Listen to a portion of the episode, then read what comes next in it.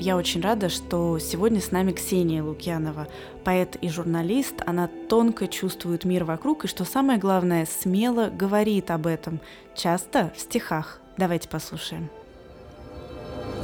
Это подкаст «Звук Победы», часть мультимедийного проекта «Страницы Победы».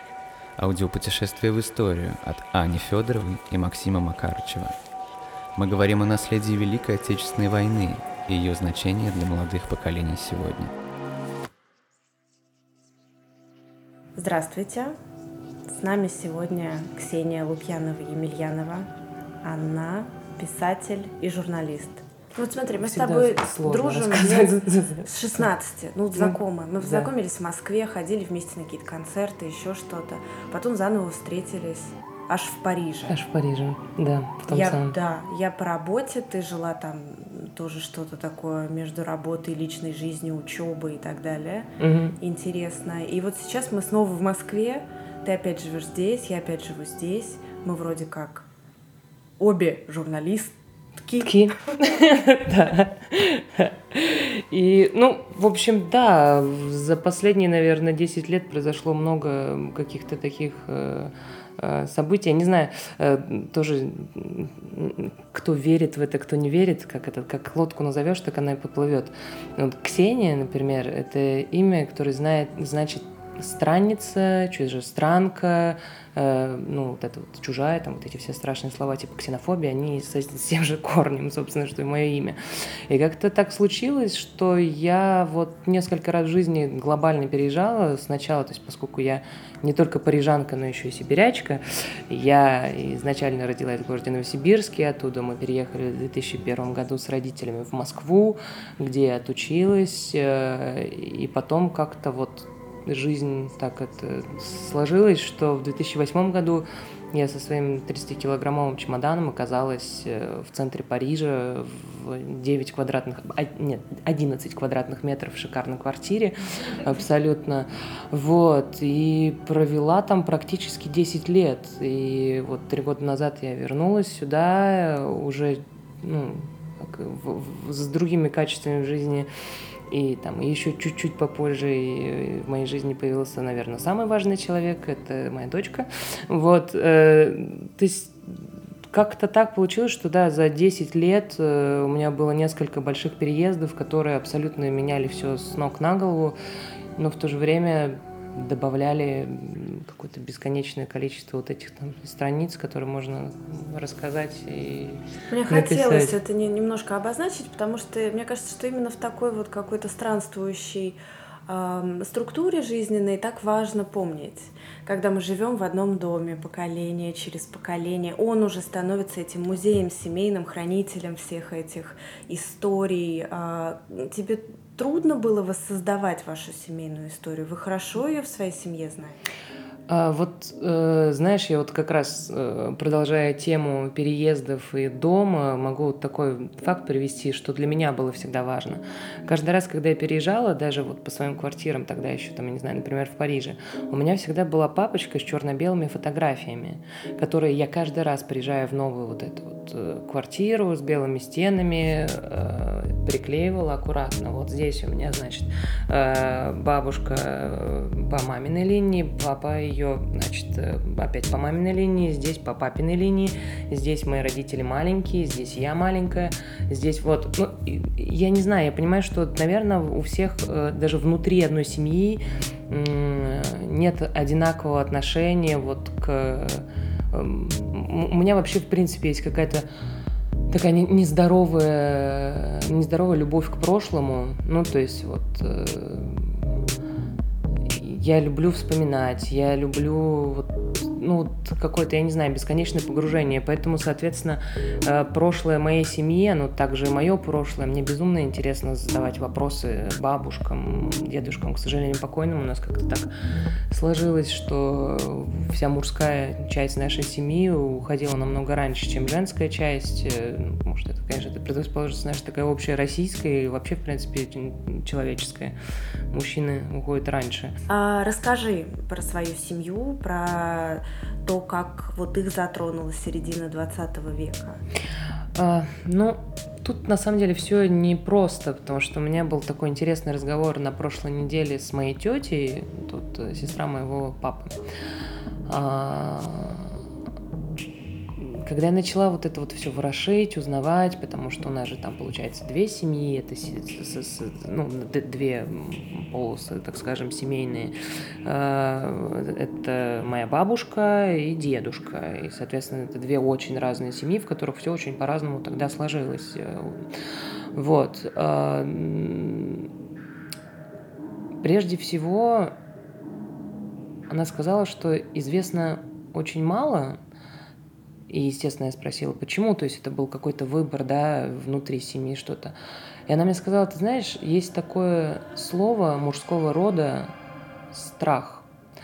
Это то, с чем вот поколение наших э, мам и их мам, то есть наших бабушек, а, оно жило. То есть это было что-то, что было внутри человека, ну вот как вот я не знаю, все, все внутренние да, там, чувства и способности. То есть это было что-то...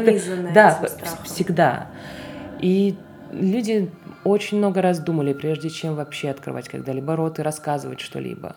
А особенно люди, которые прошли войну. Плюс еще, вот, то есть это вот первая часть, которую я мне сказала, вторая часть, которая меня тоже поразила, она сказала, а что я могу тебе рассказать? Ты знаешь, у нас в семье вот как бывает, да, герои, вот э, дошли, там, такой был, секой, весь в орденах. Говорит, у нас вот прям вот таких не было, поэтому я не знаю, что рассказать. Я говорю, ну как же, это же люди, которые все-таки пережили военное время, все равно у каждого была своя история, и если у тебя нет орденов на груди, это не значит, что ты не был героем. Что вообще значит быть героем, да?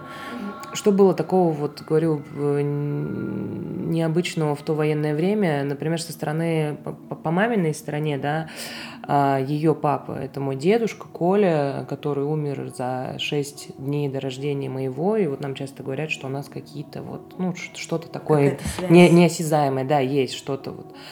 И что он был абсолютно невероятный человек, и абсолютно невероятной э, щедрости души, то есть э, в, в то время, которое было бесконечно бедное, он, он, опять же, бесконечно отдавал какие-то вещи соседям. Я не знаю, ходил на рыбалку, мог на, на, на, наловить три ведра рыбы и по дороге раздать абсолютно всем и принести домой одну рыбу. И когда моя бабушка на него смотрела и говорила, у тебя двое детей, у тебя семья, и он говорил, «Ну, у них тоже, у них не получилось порыбачить. В общем, а этот человек, чтобы было понятно, а, он а, в 13 лет пошутил политическая шутка. И на него доложили. И он 15 лет провел в лагерях. 15. То есть вот это сам... С 13 лет. С 13 лет. Он вышел уже взрослым мужчиной. А. Какой год примерно? Это получается, смотри, он старше бабушки. Бабушка у меня 29 -го года. А, да, 29-го. То есть это в, в разгар войны? Да, и в самый разгар войны, то есть он не был на фронте, потому что он был, а, ну, так скажем, на, на, на внутреннем фронте, да, нашей, как бы, ну, такой...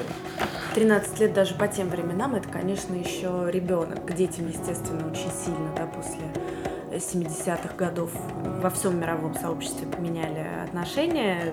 Раньше дети это были маленькие взрослые, рабочие силы, но тем не менее. Да, тем не даже менее. Даже так это да. очень жестко. Это очень жестко. И ты можешь представить, то есть э, каким ты должен выйти человеком, пока твои э, сверстники чуть более там постарше, да, э, выгоняет воюет, врага, во, да, да, выгоняет врага, а ты, ты... Тебя твой собственный режим в этот момент наказывает за какую-то... Да, вот. И понимаешь, то есть это э, потом например, с бабушкой я никогда не смогла поговорить. То есть я ей задаю вопрос, а, а получается, он ее встретил после того, как вернулся. А, и это никогда не обсуждалось.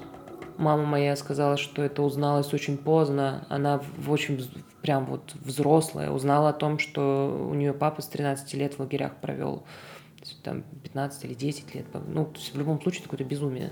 Мы сейчас поколение, которое гораздо более психологически подковано. Мы понимаем уже, что такое отрицание, да, вот желание забыть какую-то ситуацию конфликтную или похоронить ее так глубоко, никогда к ней не возвращаться, а по факту наоборот жить с ней, проживать с ней ежесекундно, да, вариться в этом, потому что ты просто не можешь эту ситуацию отпустить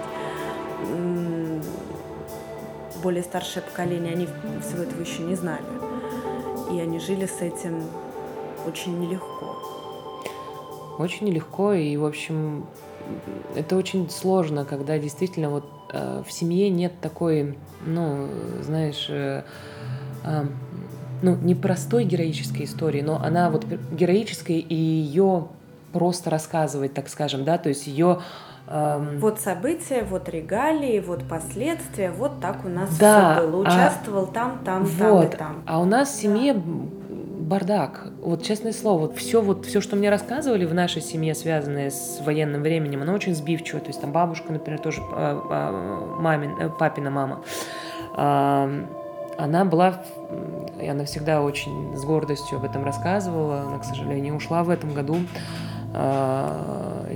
и она рассказывала всегда о военном времени, она была бойцом а, ты, тыла, как там правильно вот этот термин такой был, что она была еще тогда маленькая, и они ходили, вот собирали все эти колоски, вот, вот, вот, у нас, я помните, бесконечная с детства история про вот эти колоски, о том, что она еще училась в школе, и школа была 4 километра от дома, и им не разрешалось одевать красивые туфельки, э, чтобы идти по дороге, они босиком шли до школы, и когда только приходили в школу, они одевали эти туфельки, чтобы в красивых туфельках заниматься, и вот, вот, вот эти детали, то есть э, говорю, колоски, которые пошли потом, эти же колоски, которые, знаешь, плавно перетекли в историю по стороне деда, то есть вот мужа моей бабушки, э, который тоже был еще сильно молод для того, чтобы идти воевать, но его два старших брата прожили очень разные жизни, связанные с войной. Вот это мои двоюродные деды, получается. Один из них, он дошел до Берлина, он был, э, значит, он работал на НКВД, и у него все было как-то вот очень хорошо, но с ним никто не общался из семьи, и никто не знает точно, почему с ним не общались. Второй его брат, а, у него была другая история. У него была история, что он также э, не пошел на фронт, а здесь э, был вот бойцом тыла, э, и эм, он работал на хлебозаводе, и они пекли хлеб. И, как выяснилось, в какой-то момент они не допекли его так, как должны были его, и что он был сырой. И была, опять же, какая-то история, что его отправили в лагеря на несколько месяцев за то, что он, в общем, не так испек хлеб и, в общем... Очень брали... тяжелое было время. Вот из таких, ты совершенно права, именно деталей, которые ну, в кино иногда показывают это не так остро, да, мы ощущаем, и в семьях передается эта информация. Вот раска... особенно то, что детям рассказывают, э, это всегда какие-то такие, ну, вроде как забавная история. Потом mm. становишься старше и понимаешь весь ужас, ужас того, что того, происходит. Что... И действительно, ты начала с этого слова страх, и он, конечно, въедается в поры, да, человеческие, людей, которые прожили через это время.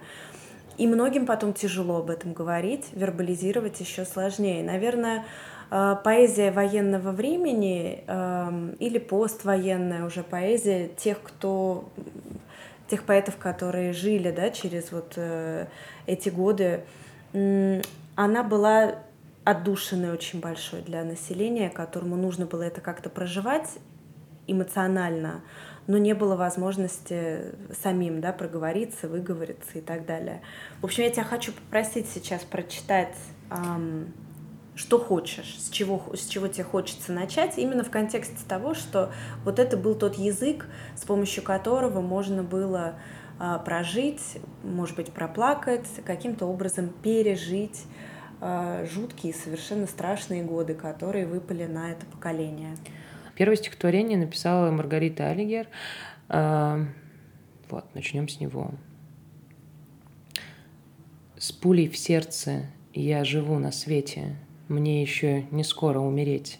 Снег идет, светло, играют дети, Можно плакать, можно песни петь. Только петь и плакать я не буду. В городе живем мы, не в лесу. Ничего, как есть, не позабуду все, что знаю, в сердце пронесу. Спрашивает снежная, сквозная, светлая казанская зима. Как ты будешь жить, сама не знаю. Выживешь? Не знаю и сама. Как же ты не умерла от пули? От конца уже невдалеке я осталась жить, не потому ли, что в далеком камском городке, там, где полночи светлы от снега, где лихой мороз берет свое, начинает говорить и бегать счастье и бессмертие мое. Как же ты не умерла от пули, выдержала огненный свинец.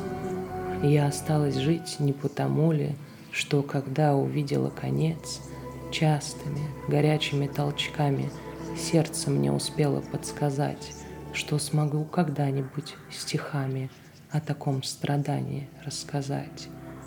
Как же ты не умерла от пули, как тебя удар не подкосил.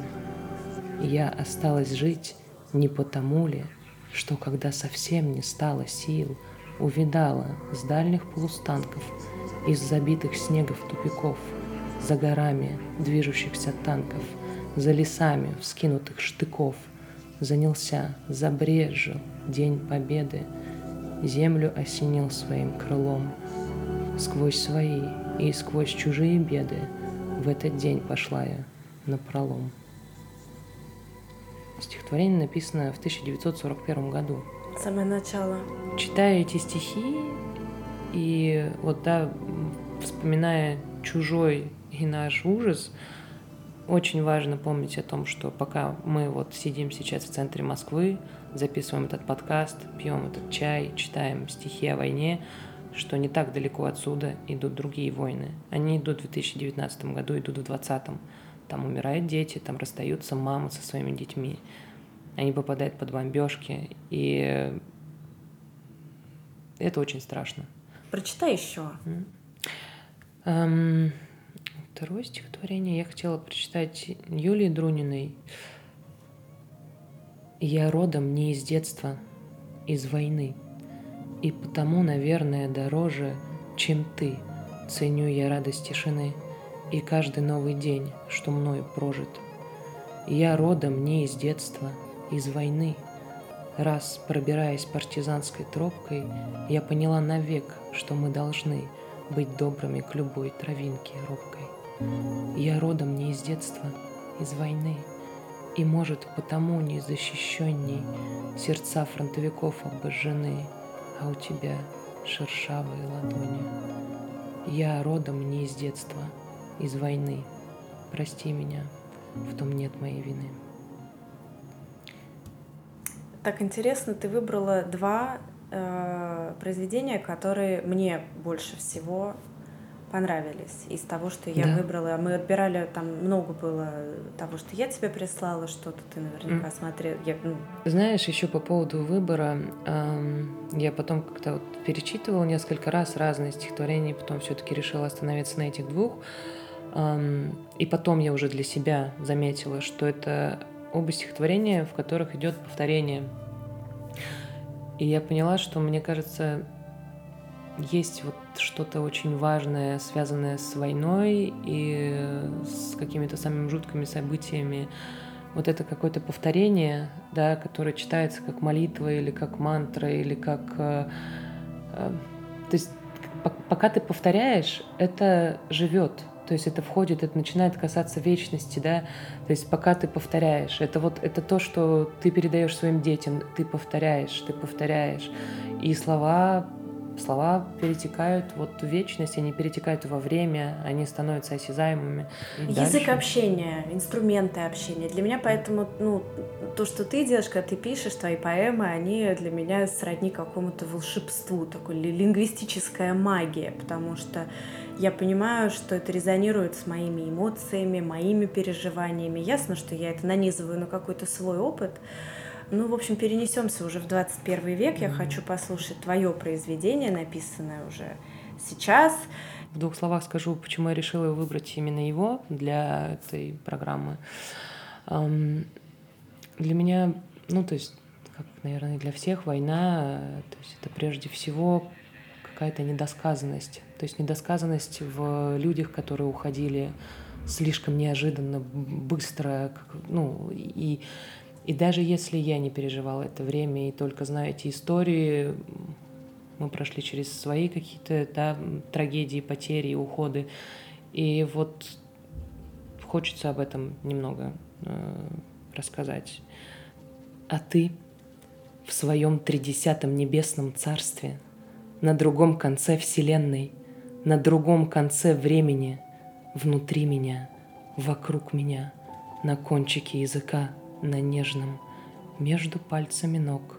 А ты считаешь потухшие звезды, вдыхаешь клубами их пыль, от белых зубов до дна ветвистых легких, пока я с землей под ногтями, с закрытыми глазами глотаю еле теплые воспоминания о твоем голосе пухом, о сигарете за ухом.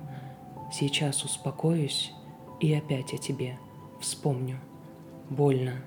Угольно-убойный космос тобой пахнет очень, вздрогнет и стряхнет со спины пару лишних созвездий, без счастливых галактик, в которых влюбленные пьют горячий кофе утром и целуются до зубной пасты.